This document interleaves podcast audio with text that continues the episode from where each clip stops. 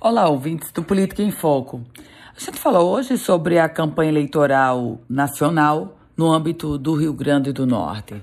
Os apoiadores do presidente Jair Bolsonaro aqui no estado do Potiguar, de fato, demonstram uma vontade de tentar reverter o placar extremamente desfavorável do primeiro turno em prol do presidente Bolsonaro. Senador eleito Rogério Marinho faz uma espécie de força-tarefa, de esforço concentrado junto aos prefeitos municipais. Por outro lado, a primeira-dama Michele Bolsonaro e a senadora eleita Damares Alves já têm encontro marcado no próximo final de semana no estado do Rio Grande do Norte, também para uma mobilização pró-Bolsonaro. Na outra frente, a frente do ex-presidente Lula, do Partido dos Trabalhadores, quem coordena a campanha é a governadora reeleita do PT, Fátima Bezerra.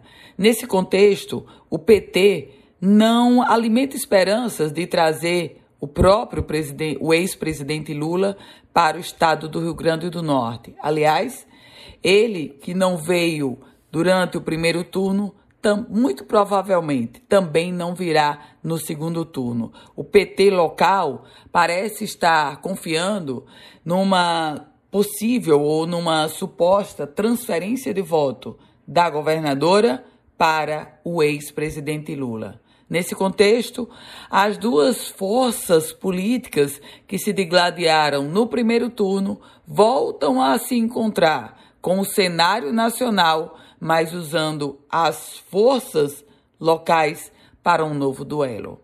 Eu volto com outras informações aqui no Política em Foco com Ana Ruth Dantas.